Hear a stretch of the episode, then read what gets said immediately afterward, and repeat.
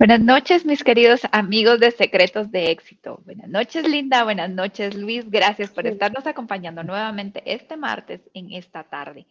Hoy estamos llegando a nuestro programa número 38 de esta serie de los 17 desafíos de todo líder. Así que para empezar, quiero comentarles de que estas sesiones las tenemos todos los martes a las 6 de la tarde en vivo a través de Facebook, LinkedIn y YouTube pero también lo pueden escuchar en diferido a través de la plataforma de Spotify y buscarnos como Secretos de Éxito. Así que para aprovechar estos 30 minutos de crecimiento, quiero presentarles a mi amiga y colega Linda Pantaleón. Ella es mentora y coach de liderazgo, creadora del método A más D para el desarrollo de liderazgo personal. Hola amigos, muy buena tarde y nuevamente Bienvenidos a un nuevo martes de crecimiento. Como lo dijo Evelyn, todos los martes a las 6 de la tarde estamos con ustedes y también aprovecho la oportunidad para saludar a Evelyn y a Luis, quien forma parte de nuestro equipo y que se encuentra en la Ciudad de México apoyándonos. Así es que bienvenidos todos y como dijo Evelyn, hoy nuestro programa número 38. Parece que fue ayer cuando iniciamos, pero desde enero hemos estado constantemente martes a martes con nuestro programa Secretos de Éxito. Y bueno, yo también tengo el gusto de presentarles a mi amiga y colega Evelyn Noguera, quien es mentora y coach de liderazgo y efectividad, creadora del método BPO para el logro de resultados en menos tiempo, con menos recursos y una mayor sensación de plenitud. Y como Evelyn les ha comentado, durante los meses de octubre y noviembre estaremos compartiendo con ustedes un tema muy bonito que, nos encanta y nos apasiona tanto a Evelyn como a mí. Y hoy son los 17 desafíos de todo líder. Y hoy les comento que es nuestro episodio número 3. Así es que si se han perdido el 1 y 2, ustedes pueden ir y verlos en diferido en todos los canales que Evelyn pues recientemente les ha anunciado. Y así es que hoy el tema específico que vamos a compartir con ustedes, que serán 30 minutos de crecimiento, como lo mencionó Evelyn, son liderar con el ejemplo y una atracción hacia el talento. Así es que Evelyn, amiga, me gustaría que nos compartas cómo es que el ejemplo de un líder es capaz de moldear la cultura organizacional y los resultados de una compañía. Gracias, Linda. Mira, y para responderte a esa pregunta, quiero contarte una anécdota que, tuve oportunidad de, de ver. Bueno, dos. Hay una persona que estaba liderando un equipo de personas bastante comprometidas con la causa, el fin de la compañía o la visión, propósito que ésta tenía. Sin embargo, el estilo de liderazgo de la persona que estaba a cargo de este equipo era del estilo de liderazgo que tradicionalmente encontramos en muchas de las organizaciones, en la que creemos que ser líder es ser el supervisor de las personas. Y entonces esta persona se encargaba de llegar a ponerse en el lugar a supervisar literalmente, que era lo que los demás hacían, y a exigirles y, poner altos estándares para con ellos.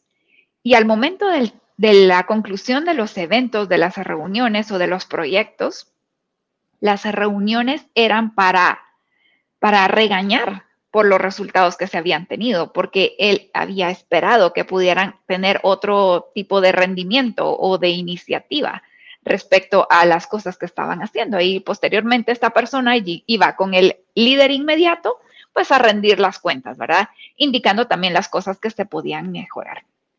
Sin embargo, lo que sucedió en un tiempo no muy prolongado es que las personas empezaron a sentir desmotivadas pese a que se sentían altamente comprometidas con la visión o sentido de propósito de la compañía, este estilo de liderazgo los empezó a desmotivar, porque entonces empezó a generar comentarios como, si a él no le importa, ¿por qué a mí me va a importar? Y empieza a generar esta sensación como de rebeldía, de no querer dar más porque veo que mi líder no da más y por el contrario, me exige a mí lo que no está dispuesto él a hacer. Por el otro lado, tenía otro líder también, que mm, él no era tanto de estar diciendo a las personas lo que tenían que hacer, sino por el contrario, se encargaba de hacer lo que había que hacer. Y cuando era necesario, pues daba algún consejo, pero mira, Linda, era un consejo tan breve, tan puntual, pero todo lo comunicaba a base del ejemplo. Y las personas que le seguían le admiraban por lo que esta persona hacía. Entonces vemos que la cultura organizacional es más que solo poner em, mensajes de la misión, de la visión, de los valores, de las políticas, los protocolos, toda esta normativa que sin duda es esencial en una organización para fijar las reglas claras del juego, pero más que eso es el ejemplo con el que el líder se desenvuelve, porque el ejemplo es lo que finalmente termina inspirando la confianza de las personas, porque es lo que ellos realmente van a ver. Las palabras, pues, podrán leerlas, pero finalmente en lo que van a creer es en lo que las personas ven. Y vemos entonces que lo que va a determinar la diferencia entre el desempeño de un equipo en relación a otro no son tanto las condiciones, porque a veces en las mismas compañías tenemos diferentes departamentos, pero las condiciones de la compañía son bastante similares. Sin embargo, aún así hay departamentos que alcanzan niveles de resultados superiores al resto de los departamentos o niveles de clima organizacional mejores que los demás y todo se debe únicamente al estilo de liderazgo.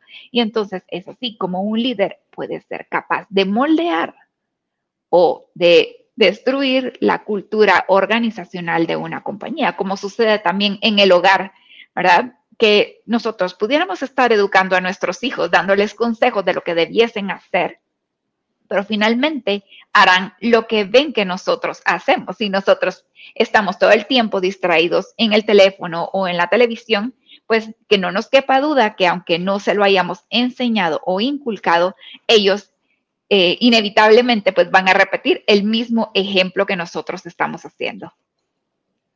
Gracias, Evelyn, por compartirnos pues dos ejemplos que nos deja claro la diferencia que tiene el ser un jefe y un líder. Un tema que compartimos hace un tiempito atrás, que si ustedes pues quisieran pueden verlo en diferido y me encanta Evelyn porque hace ejemplificado lo que muchos muchas personas que estamos acá en este momento hemos vivido en nuestro paso por las organizaciones y cómo hemos podido observar cómo se desenvuelve un jefe y la diferencia de cómo se desenvuelve un verdadero líder y los resultados que se obtienen al hacer notar la diferencia del jefe al líder, cuando un líder realmente enseña con el ejemplo y es el que va adelante, el que va primero, el que dirige realmente. Gracias por compartirnos, Evelyn.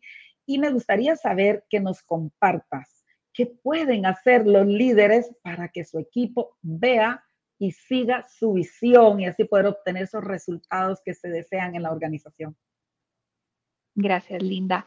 Mira, John Maxwell en uno de sus libros comenta acerca de la escalera de la visión y dice que hay personas que nunca ven la visión.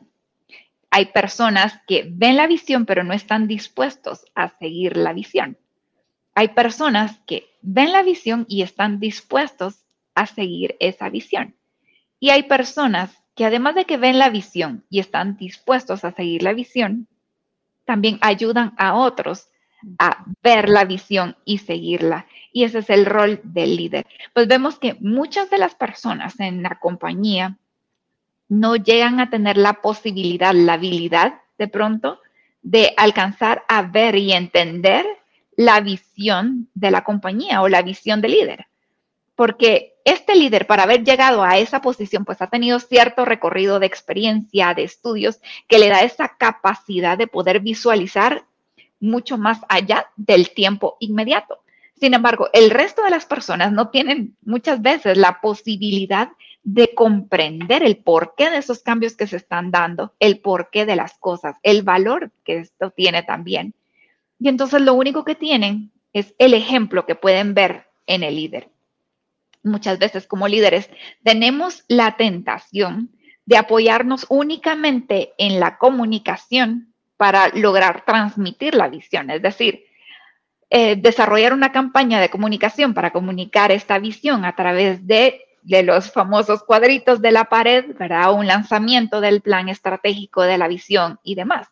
Sin embargo, si partimos desde este punto o esta premisa de que las personas no logran tener esa claridad de la visión, lo único que realmente pueden ver es el ejemplo del líder, la manera en que esta persona se desenvuelve, la manera en que aborda los desafíos y aún en especial en los momentos más críticos, el líder con su ejemplo, su actitud, su disposición, su certeza para hacer las cosas es lo que realmente al final ejerce una, una guía, es como un faro en medio de la tormenta, ¿verdad? Es en ese momento donde más necesitamos ser moldeados por el ejemplo del líder.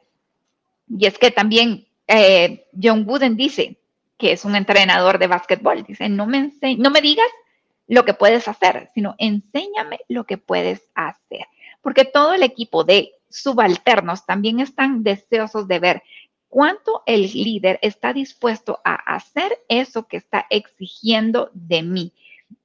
Y de esta manera, el líder puede ser capaz de transmitir esa visión, transmitir la actitud, transmitir la pasión que podemos tener para poder inspirar a este equipo a seguirla. Y en esa línea linda, me encantaría preguntarte algo, porque si nosotros como compañía ya tenemos, o como líderes, ya tenemos una visión hacia la que nosotros nos queremos dirigir, a la que queremos llevar a nuestro equipo, para no solo ser como estos agentes de viaje que le dicen a las personas qué lugares visitar, pero en realidad nunca los han visitado a ellos mismos, sino más bien convertirnos en estos guías turísticos que podemos llevar a las personas únicamente a esos lugares donde nosotros hemos ido, a donde hemos estado dispuestos a llegar y compartir la sabiduría desde esa experiencia propia que hemos vivido. Entonces, desde esa perspectiva, me gustaría preguntarte, ¿qué estrategia pudiéramos nosotros tomar para contratar a las personas que nos gustaría tener en nuestra organización para dirigirnos hacia esa visión de la compañía? Gracias, Evelyn. Me encanta cuando dices que podemos convertirnos en esos guías que, guiamos a las personas, ¿verdad? Y cómo hacerlo, cómo llevarlos. Bueno, inicio comentándote algo o diciéndote algo, y es que lo que usted quiere no determina lo que atrae, se determina por lo que usted es. Así es que usted va a atraer lo que, lo que usted es. Y de esta manera es como usted lo va a traer hacia acá y lo va a saber llevar. Y bueno, podemos iniciar diciendo también de que en una organización todos queremos tener a las mejores personas, queremos tener a los mejores colaboradores, porque sabemos que si contamos con estas personas que son las mejores en todos los aspectos, en muchos aspectos que vamos a ver a continuación, vamos a tener un clima laboral excelente, vamos a tener un nivel de productividad excelente y la empresa va a caminar por donde nosotros queremos llevarla. Pero ¿cómo hacerlo? Entonces, pues hay muchas estrategias. Sin embargo, hoy quiero compartirles una que es bastante sencilla y que yo sé que muchos la están poniendo en práctica, pero recordarlo, refrescarlo es muy importante o a lo mejor no, porque sabemos que en una organización cuando se va a contratar a las personas, pues ya se te tiene un perfil elaborado de qué persona es la que se necesita para un determinado puesto. Sin embargo, una estrategia para poder tener a las personas o atraer a las mejores personas o contratar a las mejores personas para nuestra organización, lo que se puede recomendar es hacer un listado un listado con las cualidades que necesitamos o deseamos que las personas tengan. Por ejemplo, si queremos que las personas sean emprendedoras, que sean dinámicas, que sean disciplinadas, responsables, comprometidas. Elaborar un listado de esas cualidades que las queremos que las personas tengan. Y después, listo, al tener esa lista, ¿qué vamos a hacer? Pues evaluar evaluar cada una de esas cualidades y verificar si como líder yo tengo cada una de esas cualidades, porque vuelvo a lo mismo que lo que usted quiere no determina lo que atrae, sino que lo determina lo que usted es. Entonces, lo que yo quiero es lo que yo soy, porque eso es lo que me va a permitir realmente guiar a las personas y llevarlas hacia donde yo quiero, pero a través del ejemplo, en donde lo que va a prevalecer es la congruencia entre mis acciones y mis palabras. Como lo decimos de una manera divertida también, que es cuando la letra tiene que ir al compás de la música, lo decimos en muchas ocasiones. Así es que esta es una estrategia muy sencilla, sin embargo, que da muy buenos resultados. El determinar, hacer un listado, listar esas cualidades y evaluarme si yo las tengo, porque yo no puedo pedir a los demás lo que yo no soy, porque entonces no habría congruencia, mi estimada Evelyn. Así es que esta es pues una estrategia para atraer a las mejores personas y conducirlas hacia donde yo quiero llevarlas dentro de una organización. Y claro, esto va al ámbito también familiar, a la comunidad, en donde pues yo voy a guiar a esas personas que, están conmigo, que yo quiero que me acompañen en el proceso. Excelente, Linda. Y me, con lo que mencionas me hace recordar una frase que leí en el libro Piense y hágase rico de Napoleón Hill, que hay una frase que dice algo como, si ve a un buen hombre, vaya e imítelo. Pero si ve a un mal hombre, examine su corazón. Y esto realmente a veces resulta un poquito complejo de entender, o al menos para mí me resultó un poco complejo de entender y me tomó cierto tiempo poderlo asimilar y, comprender. Pero resulta que lo que más nos molesta o nos disgusta de los demás, lo que a veces en lo que nosotros somos más intolerantes, más impacientes, son esas cualidades que quisiéramos tener y en realidad no tenemos. Y al final es cómo podemos nosotros llegar a desarrollar ese nivel de conciencia, porque no es jamás en la vida llegar a desarrollar un nivel de perfección, pero sí un nivel de conciencia de nosotros mismos para poder establecer estándares más altos hacia nosotros mismos que los estándares que establecemos hacia los demás. Muchas veces establecemos altos estándares para los demás, pero no hacia nosotros. Y, me encanta esto porque Fíjate, quiero contarte que en una corporación hice una encuesta sobre la aplicación y vivencia de los valores corporativos y se evaluaba la aplicación de esos valores por mi parte, es decir, una autoevaluación, la evaluación de mis pares, la evaluación de mi jefe inmediato y la evaluación de las demás personas de la compañía. Y algo que me causó bastante gracia de cierta manera fue ver una tendencia, vieras linda, en todos los departamentos que la autoevaluación salía alta. La de los compañeros más o menos, la del jefe menos y la de los demás menos. Y si realmente esa autoevaluación fuera genuina, no habría razón por la que estos otros resultados fueran tan bajos. Y esto me hizo pensar precisamente en esto, que nosotros nos ponemos estándares más bajos de los estándares que establecemos para los demás y juzgamos nuestros resultados a base de nuestro esfuerzo, de nuestra intención de mejorar o intención de hacer algo y no finalmente lo que logramos y hacemos.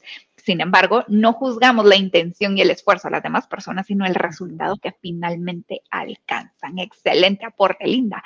Y por otro lado, me encantaría saber qué características pudiéramos mencionar que son importantes al momento de, em, de atraer a personas, para que estas personas se puedan sentir atraídas para trabajar con nosotros. Fíjate, Evelyn, que muy buena pregunta, gracias. Son muchas las características que se deben de considerar y que son importantes que las personas toman en cuenta para que se sientan atraídas para trabajar con nosotros. Son muchísimas, sin embargo, yo quiero resumirlas en cinco características que considero son las más importantes. Y en primer lugar tenemos la actitud.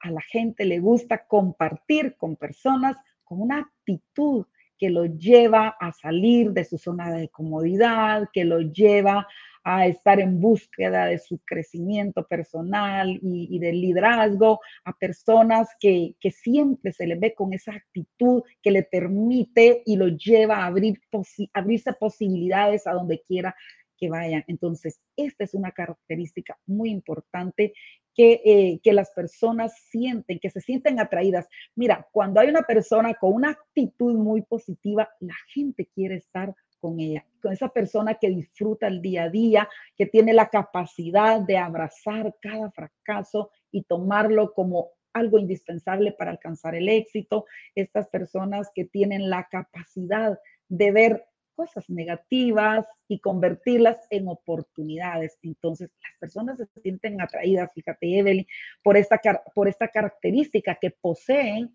un líder o una persona con quien quiera compartir. Entonces, tener una actitud positiva es algo que atrae a las personas para que quieran estar con nosotros.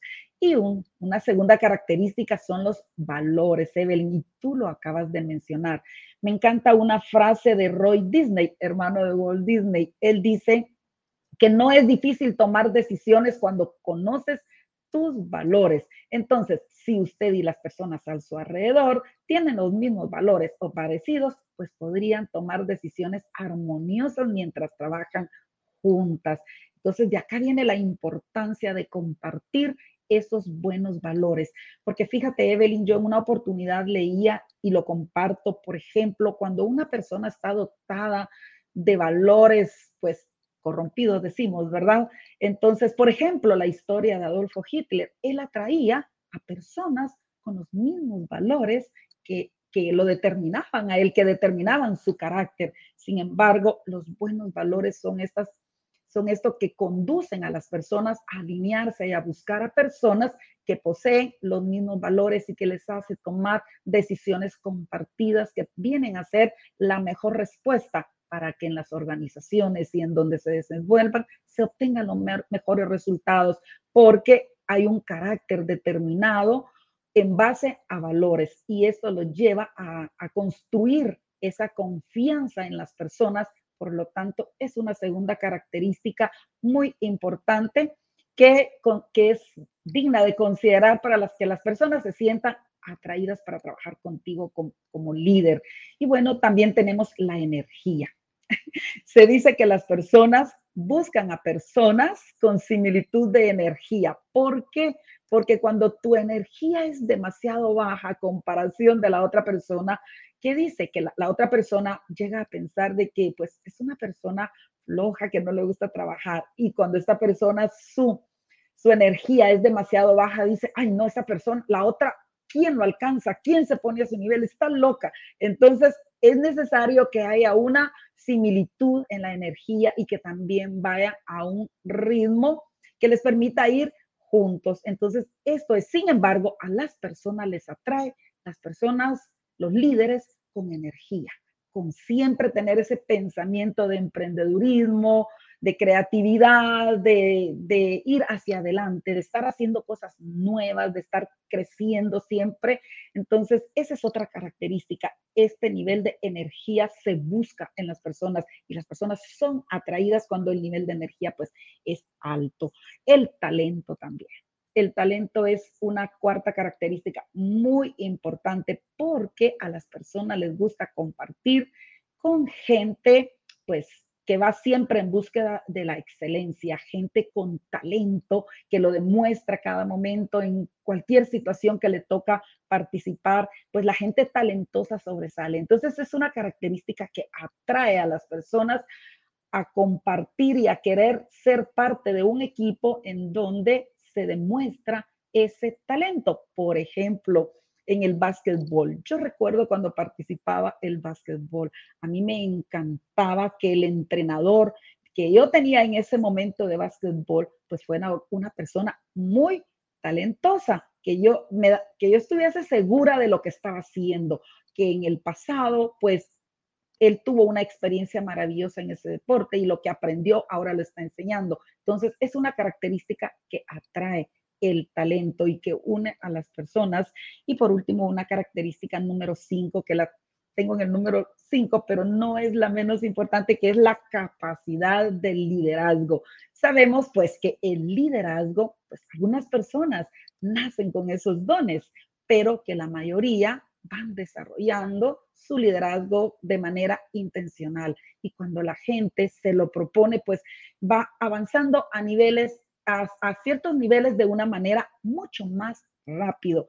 Entonces, me encanta porque dice que cuando mejor sea el líder, más atraerá a otros líderes. Y de aquí viene la motivación para trabajar. ¿Y sabes por qué te comento en esa, en esa particularidad de ser muy intencional de crecer en el liderazgo? Porque empezamos por un nivel y vamos subiendo si nosotros estamos trabajando constantemente en mejorar como líder. Y sabes, cuando llegas a ser un líder número 7, lo más seguro es que vas a atraer a líderes 5 y 6 más que a líderes 1 y 2 por esa capacidad que tú ya tienes de liderar. Entonces vas a atraer a otros líderes, porque como lo dije anteriormente, cuando mejor sea el líder, mejores líderes atraes. Entonces estas son cinco características, Evelyn, que nos pueden llegar, llevar a atraer o a buscar a personas que sean parecidos a nosotros y que nos lleven a caminar juntos por el camino de, la mejora continua.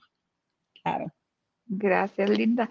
Y mira cómo los refranes comunes que se dicen, ¿verdad? En, cada uno de los países, digamos en este caso, en nuestro país, están bañados en tanta verdad como este, bueno, este no es un refrán, de hecho es una frase célebre que dice, que tú eres el promedio de las cinco personas con las que te rodeas. O este sí es un refrán que dice, dime con quién andas y te diré quién eres. Qué cierto, porque realmente las personas, y habla del promedio, porque tal vez una no puede ser indicador. Sin embargo, si analizamos estas personas que nos rodean, realmente son el reflejo de lo que nosotros somos. Son personas que se basan en las excusas, o son personas que asumen la responsabilidad de lo que sí pueden hacer y lo hacen. Son personas apasionadas y determinadas o son personas que tal vez son un poco relajadas y esperan que alguien más lo haga. Así que si queremos hacer un análisis de cuál es el tipo de imagen que nosotros estamos proyectando en los demás o el tipo de personas que realmente nosotros tenemos la capacidad de atraer, vale la pena hacer el análisis de cuáles son estas personas que voluntariamente se sienten atraídas hacia nosotros. ¿Cuál está siendo este círculo de amistades que tenemos, que no tienen ninguna presión u obligación de estar con nosotros, sin embargo, están allí, que nos buscan? ¿Qué características tienen? Porque seguramente estas características comunes que comparten este círculo de amistades son el reflejo de lo que nosotros somos, tanto en lo bueno como en lo malo. Así que de qué manera nosotros pudiéramos hacer un análisis es establecer cuál es la lista de valores, porque así como tú dices, no atraemos lo que queremos, sino lo que realmente somos, pero eso es como lo que somos hoy. Sin embargo, sí podemos construir intencionalmente esa versión que queremos y podemos diseñar, bueno, ¿cuáles son las cinco cualidades clave que yo quiero construir en mí? Porque son las personas que también quiero atraer, la imagen que quiero proyectar. Y luego de establecer esa lista de cinco cosas que quiero proyectar de mí,